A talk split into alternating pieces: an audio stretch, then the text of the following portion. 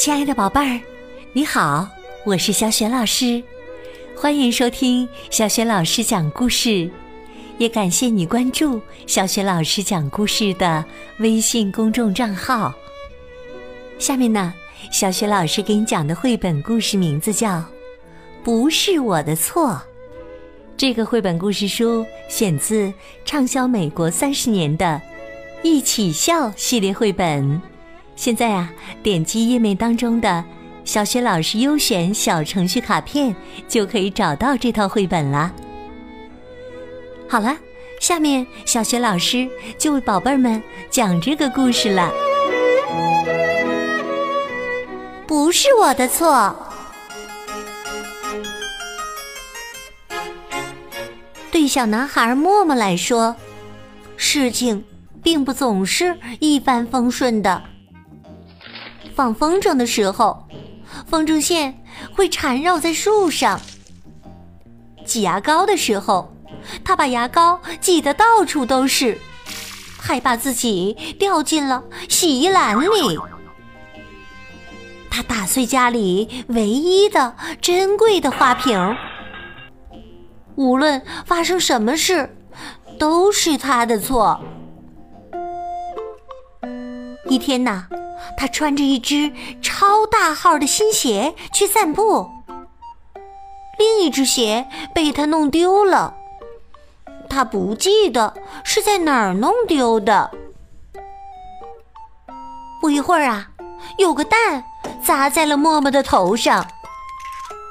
他看到旁边有一只大鸟，问道：“是你把蛋砸在了我的头上吗？”大鸟说：“是我，但不是我的错。一只可怕的食蚁兽尖叫，哎呀，把我吓坏了。”于是啊，默默和大鸟去找食蚁兽。他们问：“是你的尖叫吓得大鸟把蛋砸在了默默的头上吗？”食蚁兽说。是我，但不是我的错。一只淘气的矮河马踩到了我的尾巴，我忍不住就大叫了一声。他们一起去找矮河马，他们问：“是你踩到了食蚁兽的尾巴，让它大叫，吓得大鸟把蛋砸在默默的头上吗？”矮河马说：“是我，但不是我的错。我给一只长耳朵的跳的鞋让路，不小心踩到食蚁兽的尾巴的。”大家异口同声的问：“一只什么？”就在这时啊！一只长耳朵的跳跳鞋一蹦一跳的过来了。他们用力一拉，发现那对耳朵原来是一只兔子的。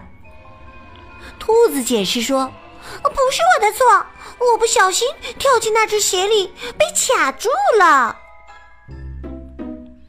那只鞋呀，看起来跟默默不久前弄丢的那只鞋很像。”没错，就是那只鞋。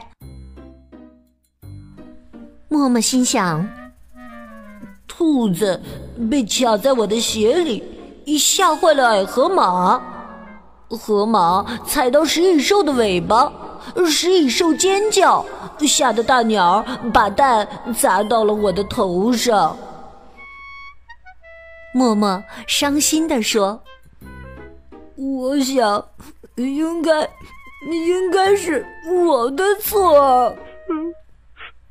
两滴眼泪掉进他超大号的新鞋里。哦，好了好了。爱河马、兔子、大鸟和食蚁兽说：“别哭了。”大鸟说：“都是我的错。”食蚁兽说：“都是我的错。”矮河马说：“都是我的错。”兔子说：“大概是鞋子的错吧。咱们回到你的屋里做炒蛋吃吧。大家走进厨房，食蚁兽把沫沫倒立过来，扑通一声，蛋掉进了平底锅里。兔子磨好了胡椒，矮河马加了一小撮盐。大鸟围着平底锅飞快地跑，把蛋搅得棒棒的。炒蛋，嗯嗯，好好吃啊，嗯。默默吃的香极了。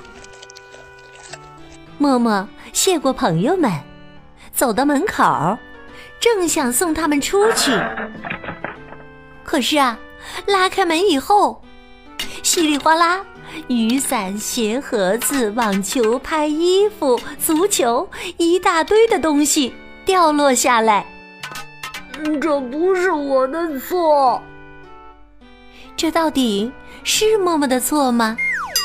他打开的是家里的屋门吗？